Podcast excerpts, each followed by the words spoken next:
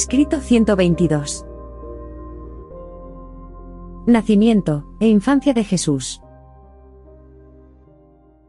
Sería prácticamente imposible dar una explicación concluyente sobre las muchas razones que llevaron a elegir Palestina, como el territorio en el que Miguel se daría de gracia, y en especial, por qué se escogió exactamente a la familia de José y María, como el entorno inmediato para la aparición de este Hijo de Dios en Urantia. Tras estudiar un informe especial realizado por los Melquisedecs, con el asesoramiento de Gabriel, sobre las condiciones de los mundos aislados, Miguel optó finalmente por Urantia, planeta en el que llevaría a cabo su último ministerio de gracia. Con posterioridad a esta decisión, Gabriel hizo una visita personal a Urantia y, como resultado de su estudio de los grupos humanos, y de su examen de los rasgos espirituales, intelectuales, raciales y geográficos del mundo y de sus pueblos, concluyó que los hebreos poseían comparativamente algunas ventajas que justificaban su elección, como la raza en la que Miguel efectuaría dicho ministerio. Al aprobar Miguel esta decisión, Gabriel designó y envió a Urantia a la comisión de los doce sobre la familia, seleccionada entre las órdenes de seres personales de mayor rango del universo, a la que se le confió la tarea de investigar la vida de la familia judía. Cuando esta comisión acabó su labor, Gabriel se encontraba en Urantia y recibió el informe designando a tres posibles uniones, que en la opinión de la comisión, constituían familias igualmente propicias para el ministerio de gracia de Miguel y su proyectada encarnación. De las tres parejas designadas, Gabriel eligió personalmente a José y a María, y luego se apareció a María en persona, para transmitirle la buena nueva de que había sido escogida para ser la madre terrenal del niño de gracia.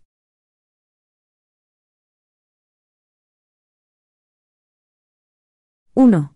José y María. José, el padre humano de Jesús, Josué ben José, fue un hebreo entre los hebreos, a pesar de poseer numerosas estirpes no judías, que se habían añadido a su árbol genealógico ocasionalmente por medio de las líneas femeninas de sus progenitores. Los ancestros del padre de Jesús se remontaban a los días de Abraham, y mediante este venerable patriarca, a linajes más tempranos que llegaban hasta los sumerios y los noditas, y a través de las tribus meridionales del antiguo hombre azul, hasta Andón y Fonta. David y Salomón no se encontraban en la línea directa de los ancestros de José, ni el linaje de José se remontaba tampoco directamente a Adán. Los antepasados inmediatos de José eran artesanos, constructores, carpinteros, albañiles y herreros.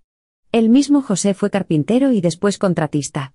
Su familia pertenecía a una larga e ilustre línea de la nobleza de la gente común, que de vez en cuando había adquirido prominencia, por la aparición de personas extraordinarias que se habían distinguido con respecto a la evolución de la religión en Urantia. María, la madre terrenal de Jesús, descendía de una larga línea de excepcionales ancestros, en los que se incluían muchas de las mujeres más destacadas de la historia racial de Urantia. Aunque María era una mujer típica de su tiempo y generación, con un temperamento muy normal, contaba entre sus antecesoras a mujeres bien conocidas como Annón, Tamar, Ruth, Betsabé, Ansie, Cloa, Eva, Enta y Rata. Ninguna otra mujer judía de aquellos días poseía un linaje más ilustre de progenitores en común, o que se remontara a unos orígenes más favorables. Entre los antecesores de María, al igual que entre los de José, predominaban personas fuertes pero corrientes, aunque de vez en cuando, en el curso de la civilización, y en la evolución progresiva de la religión, surgieran numerosas figuras destacadas. Desde el punto de vista racial, difícilmente se podría considerar a María como judía.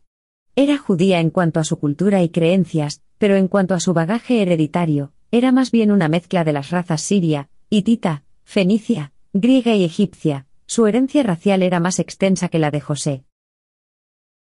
De todas las parejas que vivían en Palestina en la época prevista para el ministerio de gracia de Miguel, José y María combinaban de la manera más perfecta unos extensos vínculos raciales, con unas dotes personales superiores a la media.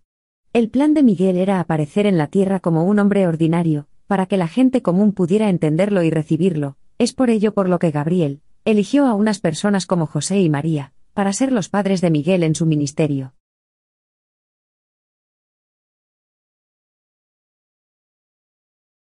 —2. Gabriel se aparece a Elizabeth. En realidad fue Juan el Bautista quien comenzó la labor de vida de Jesús en Urantia. Zacarías, el padre de Juan, pertenecía al clero judío, mientras que su madre, Elizabeth, era miembro de la rama más próspera del mismo gran grupo familiar al que también pertenecía María, la madre de Jesús. Zacarías y Elizabeth, aunque llevaban muchos años casados, no tenían hijos. A finales del mes de junio del año 8 a.C., unos tres meses después de la boda de José y María, Gabriel se apareció un mediodía a Elizabeth, tal como más tarde se presentaría ante María, y le dijo, Mientras tu marido, Zacarías, oficia ante el altar en Jerusalén, y mientras el pueblo reunido ora por la llegada de un libertador, yo, Gabriel, he venido para anunciarte que pronto darás a luz a un hijo que será el precursor de este Maestro divino, y a quien pondrás por nombre Juan. Crecerá dedicado al Señor tu Dios, y cuando llegue a los años de su madurez, alegrará tu corazón porque convertirá muchas almas a Dios, y proclamará también la venida del sanador de almas de tu pueblo, y libertador espiritual de toda la humanidad. Tu parienta María será la madre de este hijo de la promesa, y yo también me apareceré a ella. Esta visión atemorizó mucho a Elizabeth. Tras la partida de Gabriel, reflexionó sobre aquello, sopesando largamente las palabras del majestuoso visitante, pero no le refirió esta revelación a nadie salvo a su marido, hasta que conversó después con María a comienzos de febrero del año siguiente. Sin embargo, Elizabeth, durante cinco meses, ocultó su secreto incluso a su esposo. Cuando le desveló la historia de la visita de Gabriel, Zacarías fue muy escéptico y durante semanas puso en duda todo lo referido, solo accedió a creer sin mucho entusiasmo en esta visita de Gabriel a su esposa, cuando ya no pudo poner en cuestión por más tiempo que se había quedado embarazada. Ante la futura maternidad de Elizabeth, Zacarías se sintió muy turbado, sin dudar no obstante, a pesar de la edad avanzada en la que él mismo se encontraba, de la honradez de su esposa. No fue hasta unas seis semanas antes del nacimiento de Juan cuando Zacarías, como resultado de un impactante sueño, quedó totalmente convencido de que Elizabeth iba a ser madre de un hijo de destino, de aquel que prepararía el camino para la llegada del Mesías. Gabriel se apareció a María sobre mediados de noviembre del año 8 a.C., mientras trabajaba en su casa de Nazaret. Más tarde, cuando no le cupo duda de que iba a ser madre, convenció a José para que la dejara viajar a la ciudad de Judá, situada en las colinas, a más de seis kilómetros al oeste de Jerusalén, para visitar a Elizabeth.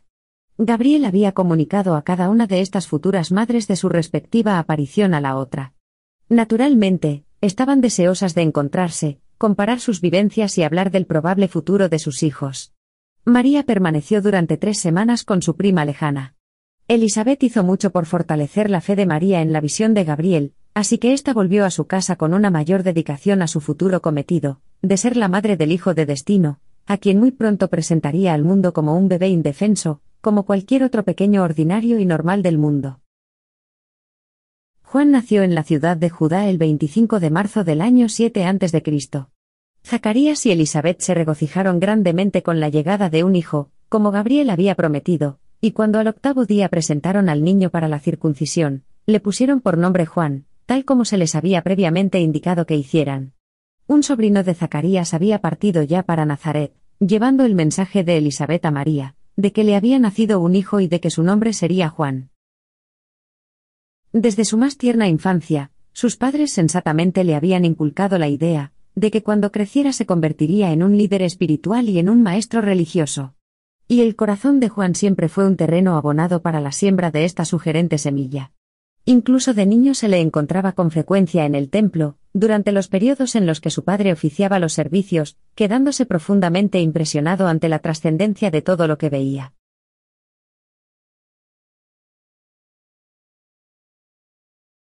3.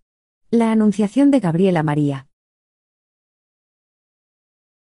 Una tarde, al ponerse el sol, antes de que José hubiese regresado a casa, Gabriel se apareció a María junto a una mesa de piedra de baja altura, y una vez que ella recobró la calma, le dijo, Vengo por mandato de mi maestro, a quien tú amarás y criarás.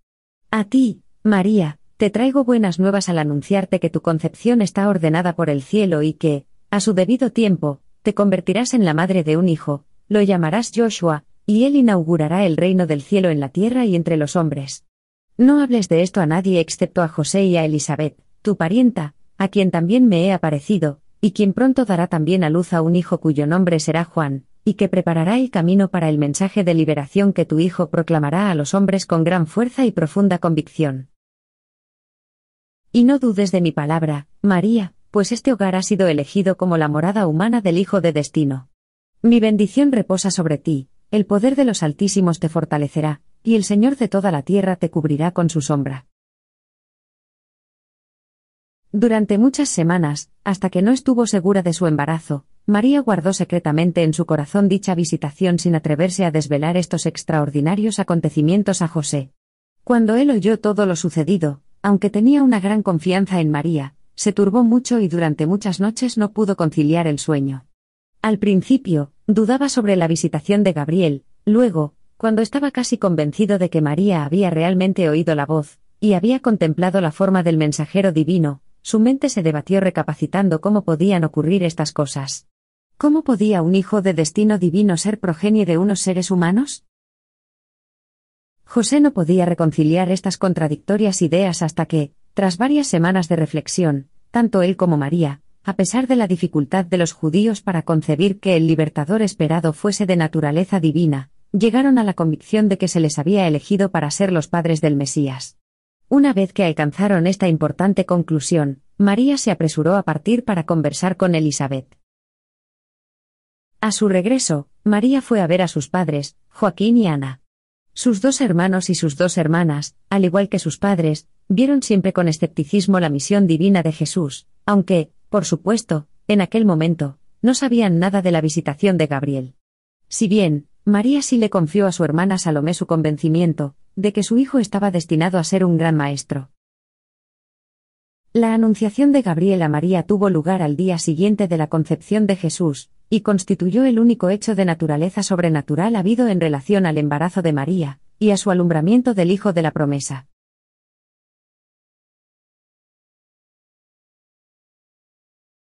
¡4! El sueño de José. José no llegó a resignarse a la idea de que María iba a ser madre de un hijo extraordinario hasta después de tener un sueño del que quedó muy impresionado.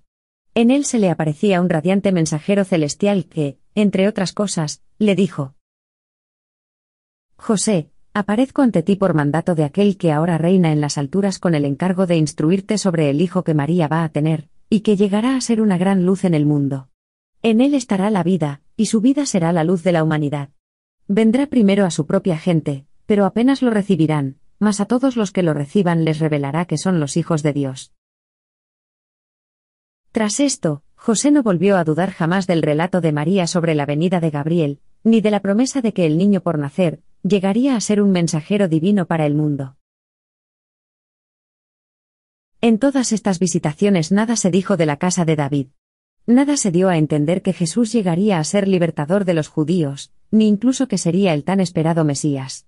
Jesús no era el Mesías que los judíos habían aguardado, sino el libertador del mundo. Su misión era para con todas las razas y para todos los pueblos, no para un grupo en particular. José no era del linaje del rey David. María tenía más descendencia davídica que José. Es cierto que José tuvo que ir a Belén, la ciudad de David, para empadronarse en el censo romano, pero esto se debió a que seis generaciones antes, el ascendente paterno de José de esa generación, al ser huérfano, fue adoptado por un tal Zadok, descendiente directo de David, de ahí que también se considerara a José como perteneciente a la casa de David. La mayoría de las llamadas profecías mesiánicas del Antiguo Testamento se aplicaron a Jesús mucho tiempo después de que él hubiese vivido su vida en la tierra. Durante siglos, los profetas hebreos habían anunciado la venida de un libertador, y durante generaciones sucesivas, se habían interpretado esas promesas en referencia a un nuevo gobernante judío, que se sentaría en el trono de David y que, usando los supuestos métodos milagrosos de Moisés, procedería a establecer a los judíos de Palestina como una nación poderosa, libre de toda dominación extranjera. Igualmente, muchos pasajes figurados que se hallaban por todas las escrituras hebreas, se aplicaron de forma errónea con posterioridad a la labor de vida de Jesús. Muchos de los dichos del Antiguo Testamento se alteraron para hacerlos coincidir con algunos episodios de la vida del Maestro en la tierra. Jesús mismo negó en alguna ocasión públicamente cualquier relación con la casa real de David. Incluso el pasaje, una joven dará a luz un hijo, se modificó para que dijese, una virgen dará a luz un hijo. Esto también ocurrió con las muchas genealogías tanto de José como de María, compuestas con posterioridad a la andadura de Miguel en la tierra. Muchos de estos linajes contienen bastante de los ancestros del maestro, pero en general no son genuinos, y no se puede confiar en su fiabilidad. Con demasiada frecuencia, los primeros seguidores de Jesús cedieron a la tentación de hacer que todos los antiguos pronunciamientos proféticos parecieran tener cumplimiento en la vida de su Señor y Maestro.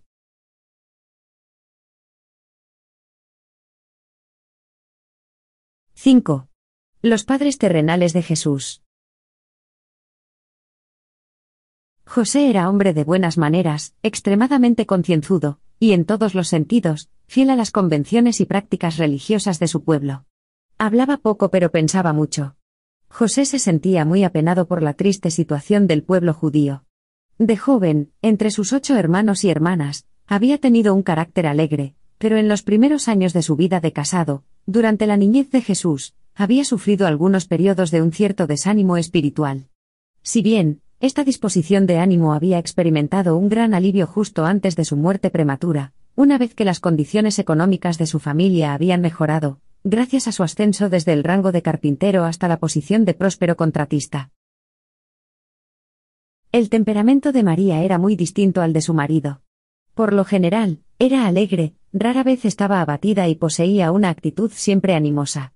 María se permitía frecuentemente expresar con libertad sus sentimientos de emoción y nunca se le vio afligida, hasta después de la muerte súbita de José.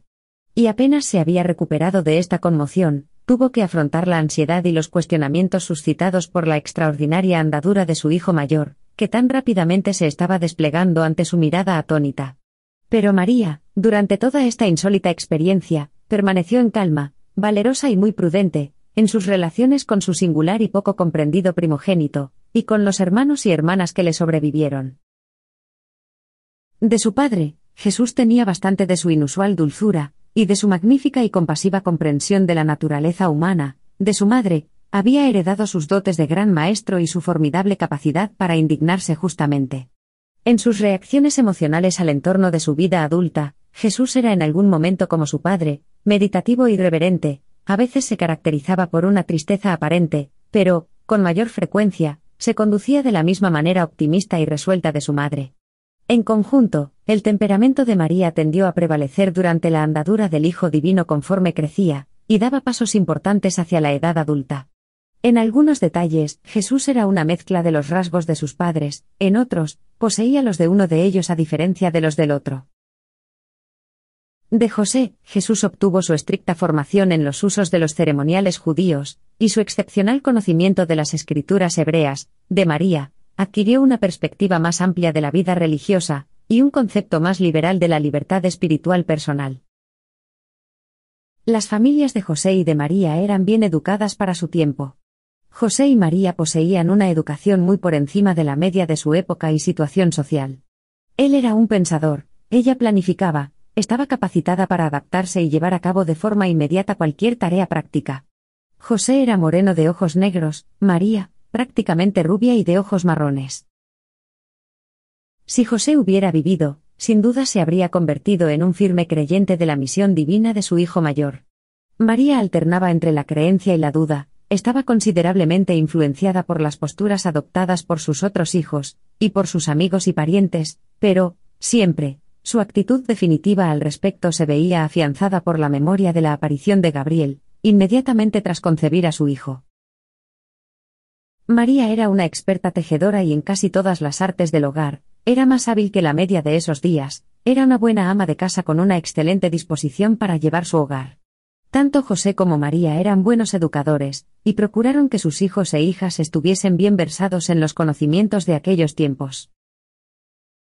Cuando José era joven, el padre de María lo contrató para construir una ampliación de su casa, y fue al mediodía, durante un almuerzo, al llevarle María a José una taza de agua, cuando realmente comenzó el noviazgo de esta pareja, que estaba destinada a convertirse en los padres de Jesús.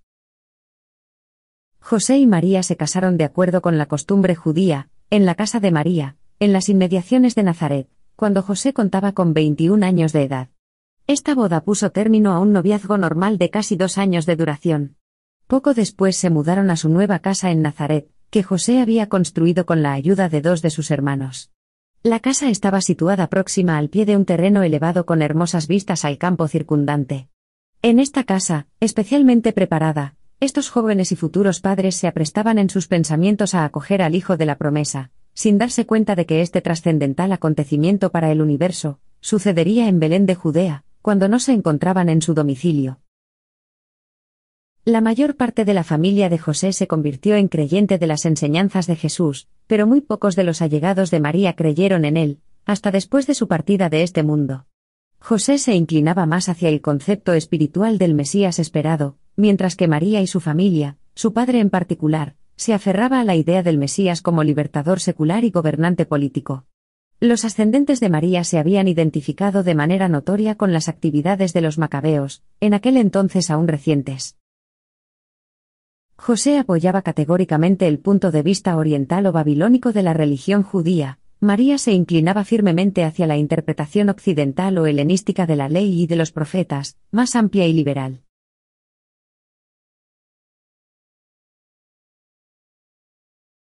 ¡6! La casa de Nazaret.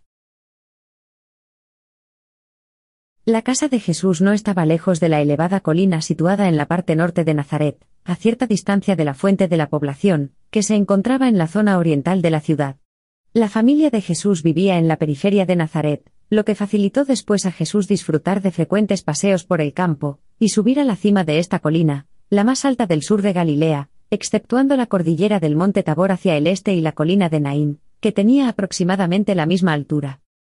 Su casa estaba ubicada hacia el sudeste del promontorio sur de esta colina y aproximadamente a medio camino, entre la base de esta elevación, y la carretera que conducía de Nazaret a Cana.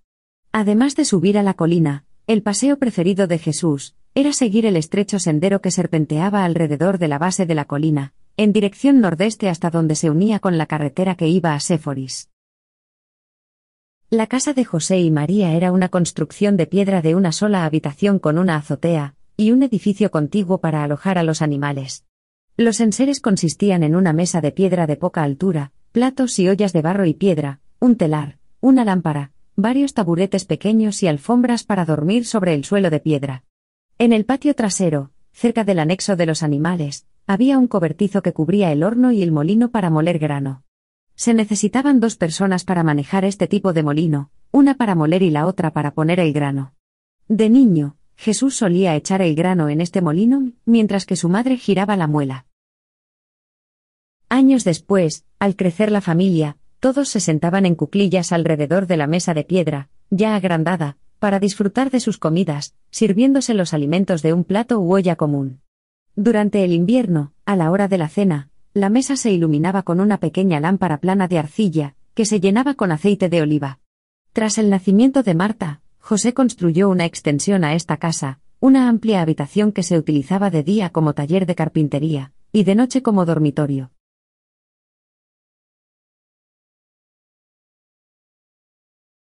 ¡7! El viaje a Belén.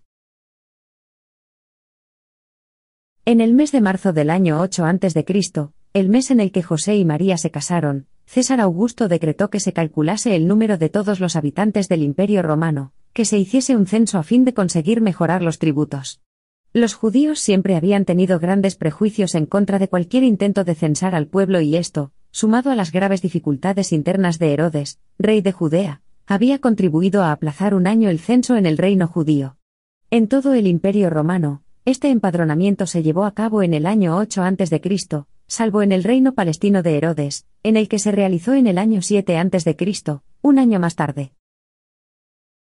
No era necesario que María fuese a Belén para inscribirse, José estaba autorizado para empadronar a toda su familia, pero María, siendo una persona intrépida y dinámica, insistió en acompañarlo. Temía estar sola en caso de que el niño naciera en ausencia de José, y puesto que Belén no estaba lejos de la ciudad de Judá, María preveía la posibilidad de tener una agradable charla con su parienta Elizabeth. José prácticamente prohibió a María que lo acompañara, pero no sirvió de nada, cuando se empaquetó la comida para el viaje de tres o cuatro días, María preparó el doble de raciones, y se dispuso a emprender el viaje. Si bien, antes de ponerse realmente en camino, ya José se había resignado a que María fuese con él, y al despuntar el alba, salieron de Nazaret con buen ánimo. María y José eran pobres y, puesto que solamente tenían un animal de carga, María, que estaba en avanzado estado de gestación, iba montada en él con las provisiones, mientras que José caminaba guiando al animal.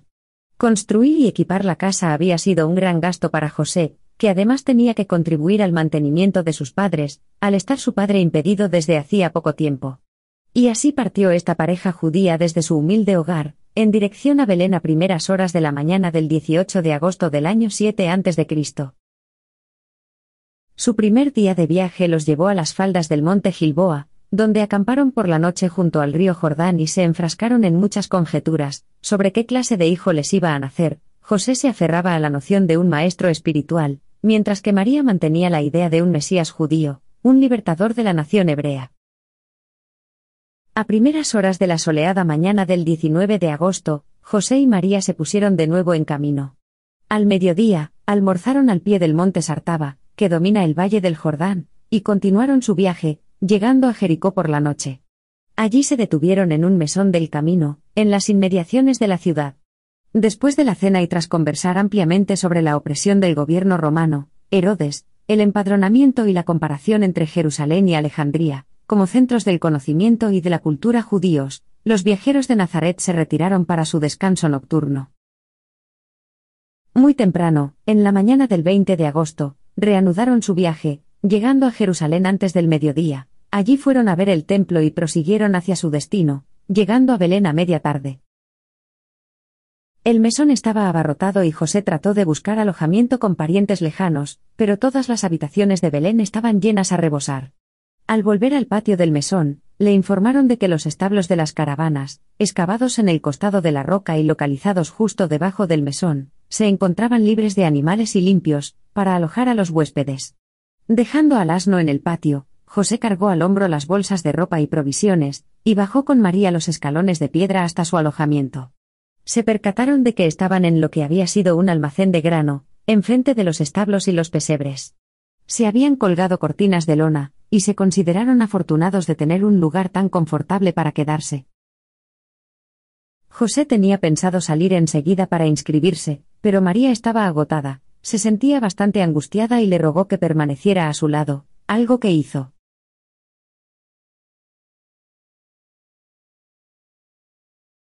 8. El nacimiento de Jesús. Durante toda esa noche, María estuvo inquieta, por lo que ninguno de los dos pudo dormir mucho. Al abrir el día, los dolores de parto ya eran bien evidentes, y el mediodía del 21 de agosto del año 7 a.C., con la ayuda y el generoso cuidado de otras viajeras, María dio a luz un niño. Jesús de Nazaret había nacido en el mundo, se le envolvió en la ropa que María había traído para tal posible eventualidad, y se le acostó en un pesebre cercano. Y el niño prometido nació de la misma manera que todos los niños que habían llegado al mundo antes y que vendrían desde entonces, y, al octavo día de su nacimiento, conforme a la práctica judía, fue circuncidado y se le puso por nombre Joshua, Jesús. Al día siguiente del nacimiento de Jesús, José realizó el empadronamiento se encontró con un hombre con el que habían charlado dos noches antes en Jericó, y éste lo llevó a un amigo adinerado que tenía una habitación en el mesón, el cual le dijo que gustosamente intercambiaría su cuarto con el de la pareja de Nazaret. Aquella misma tarde se trasladaron al mesón, donde permanecieron durante casi tres semanas, hasta que encontraron alojamiento en la casa de un pariente lejano de José. Al segundo día del nacimiento de Jesús, María mandó a decir a Elizabeth que su hijo había nacido y recibió respuesta de ella, en la que invitaba a José a ir a Jerusalén para hablar de todos sus asuntos con Zacarías. Y allí se dirigió José, a la semana siguiente, a consultar con él. Tanto Zacarías como Elizabeth habían llegado a la honesta convicción de que Jesús estaba realmente destinado a ser el libertador judío, el Mesías, y que su hijo Juan llegaría a ser un hombre de destino, el líder de sus ayudantes y su brazo derecho. Y, como María sostenía estas mismas ideas, no resultó difícil convencer a José de quedarse en Belén, la ciudad de David, para que Jesús pudiera crecer y convertirse en el sucesor de David en el trono de todo Israel. Permanecieron, pues, en Belén más de un año, tiempo en el que José trabajó algo en su oficio de carpintero. En aquel mediodía en el que nació Jesús, los serafines de Urantia, congregados bajo sus directores, cantaron en efecto himnos de gloria sobre el pesebre de Belén, pero estas manifestaciones de gloria no fueron oídas por oídos humanos. Ningún pastor ni ninguna otra criatura mortal vinieron a rendir homenaje al niño de Belén, hasta el día de la llegada de unos sacerdotes de Ur, que habían sido enviados desde Jerusalén por Zacarías. Cierta vez, un extraño maestro religioso de su país, había contado a estos sacerdotes de Mesopotamia que había tenido un sueño en el que se le comunicaba que, la luz de la vida estaba a punto de aparecer en la tierra, entre los judíos, como niño. Y hacia allí se dirigieron los tres buscando esta luz de la vida.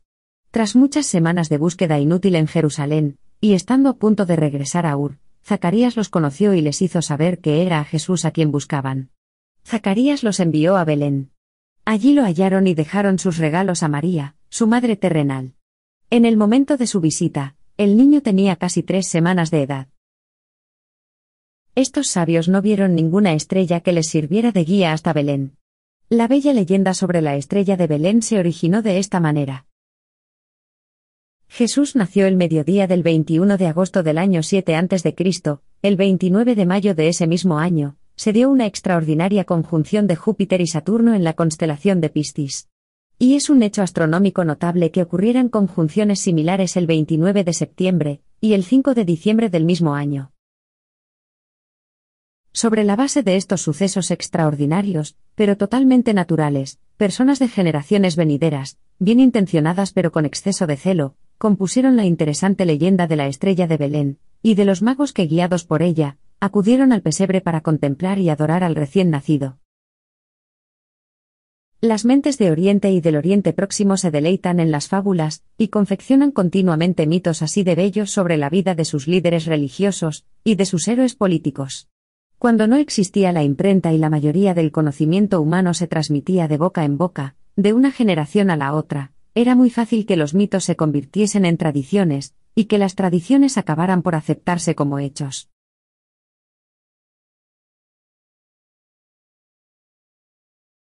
—9. Presentación en el templo. Moisés había enseñado a los judíos que todos los hijos primogénitos pertenecían al Señor y que, en lugar de su sacrificio, tal como era costumbre entre las naciones paganas, ese hijo podría vivir, siempre que sus padres lo redimieran mediante el pago de cinco ciclos a cualquier sacerdote reconocido. También existía un decreto mosaico que ordenaba que una madre, tras un cierto periodo de tiempo, se presentara, o que alguien hiciera el debido sacrificio por ella, en el templo para purificarse. Era habitual realizar ambas ceremonias al mismo tiempo. Así pues, José y María se acercaron al templo de Jerusalén en persona, para presentar a Jesús a los sacerdotes y llevar a cabo su redención, y hacer también ese debido sacrificio que asegurara la purificación ceremonial de María de la presunta impureza del alumbramiento. En los patios del templo había dos excepcionales personajes que no se apartaban de allí. Simeón, un cantor, y Ana, una poetisa. Simeón era de Judea, pero Ana, de Galilea. La pareja estaba con frecuencia uno en compañía del otro, y eran amigos íntimos del sacerdote Zacarías, que les había confiado el secreto de Juan y de Jesús. Tanto Simeón como Ana anhelaban la venida del Mesías, y su confianza en Zacarías los llevó a creer que Jesús era el libertador esperado por los judíos. Zacarías sabía el día en el que se esperaba que José y María apareciesen por el templo con Jesús, y había acordado con Simeón y Ana que, durante la procesión de los niños primogénitos, les indicaría quién de ellos era Jesús. Para esta ocasión, Ana había escrito un poema que Simeón procedió a cantar, para gran asombro de José, de María y de todos los que se encontraban reunidos en los patios del templo. Y este fue el himno de redención del Hijo primogénito. Bendito sea el Señor, Dios de Israel, que ha visitado y redimido a su pueblo, y nos levantó un poderoso Salvador en la casa de David, su siervo. Como habló por boca de sus santos profetas, salvación de nuestros enemigos y de la mano de todos los que nos odian, para hacer misericordia con nuestros padres y acordarse de su santo pacto, del juramento que hizo a Abraham, nuestro Padre, que nos había de conceder, que, librados de nuestros enemigos, sin temor los serviríamos en santidad, y en justicia delante de Él todos nuestros días. Sí, y tú, niño de la promesa, serás llamado el profeta del Altísimo, porque irás delante de la presencia del Señor para establecer su reino para dar conocimiento de salvación a su pueblo, en remisión de sus pecados. Regocijaos en la entrañable misericordia de nuestro Dios, porque nos visitó desde lo alto la aurora para dar luz, a los que habitan en tinieblas y en sombra de muerte, para encaminar nuestros pies por camino de paz. Y ahora, Señor, despides a tu siervo en paz, conforme a tu palabra, porque han visto mis ojos tu salvación, la cual has preparado en presencia de todos los pueblos, luz para revelación a los gentiles y gloria de tu pueblo Israel. En el camino de vuelta a Belén, José y María guardaban silencio, desconcertados y sobrecogidos. María estaba muy turbada por el saludo de despedida de Ana, la poetisa de avanzada edad, y José no estaba de acuerdo con este precipitado empeño por hacer de Jesús el Mesías esperado del pueblo judío.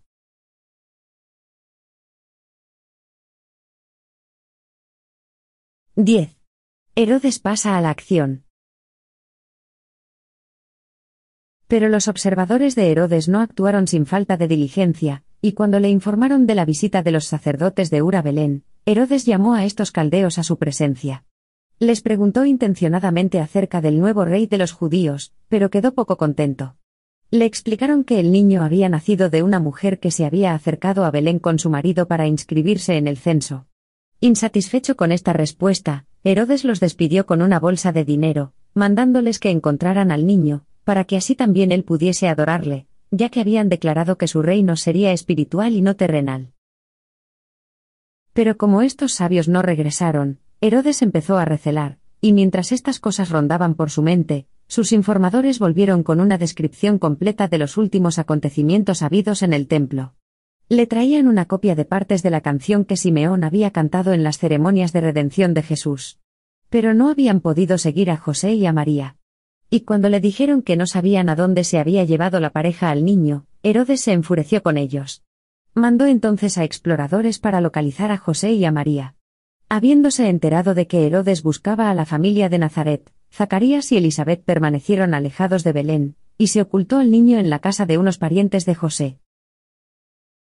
José tenía miedo de buscar trabajo, y sus escasos ahorros estaban rápidamente desapareciendo. Incluso en el momento de las ceremonias de purificación en el templo, José se consideraba lo suficientemente pobre como para justificar su ofrenda de dos palominos para la purificación de María, tal como Moisés había prescrito para la purificación de las madres menesterosas. Cuando, tras más de un año de búsqueda, los espías de Herodes aún no habían encontrado a Jesús, y ante la sospecha de que el niño todavía estaba oculto en Belén, Herodes expidió un mandato ordenando que se hiciera un registro sistemático de todas las casas de Belén, y que se matara a todos los niños varones menores de dos años. De esta manera, esperaba acabar con quien se iba a convertir en el rey de los judíos. Y así, en un solo día, murieron 16 niños en Belén de Judea. Pero la intriga y el asesinato, incluso dentro de su misma familia cercana, eran algo común en la corte de Herodes. La masacre de estos pequeños tuvo lugar a mediados de octubre del año 6 a.C., cuando Jesús tenía poco más de un año de edad. Pero incluso entre el personal de la corte de Herodes, había creyentes en la venida del Mesías, y uno de ellos, al enterarse de la matanza de los niños de Belén, se puso en contacto con Zacarías, quien, a su vez, envió un mensajero a José, y la noche antes de la masacre, José y María partieron con el niño de Belén para Alejandría, Egipto. Para evitar atraer la atención, viajaron solos a Egipto con Jesús. Llegaron a Alejandría ayudados de los fondos que Zacarías les proveyó, y allí José trabajó en su oficio mientras que María y Jesús se alojaban con parientes adinerados de la familia de José. Residieron en Alejandría durante dos años completos, y no regresaron a Belén hasta después de la muerte de Herodes.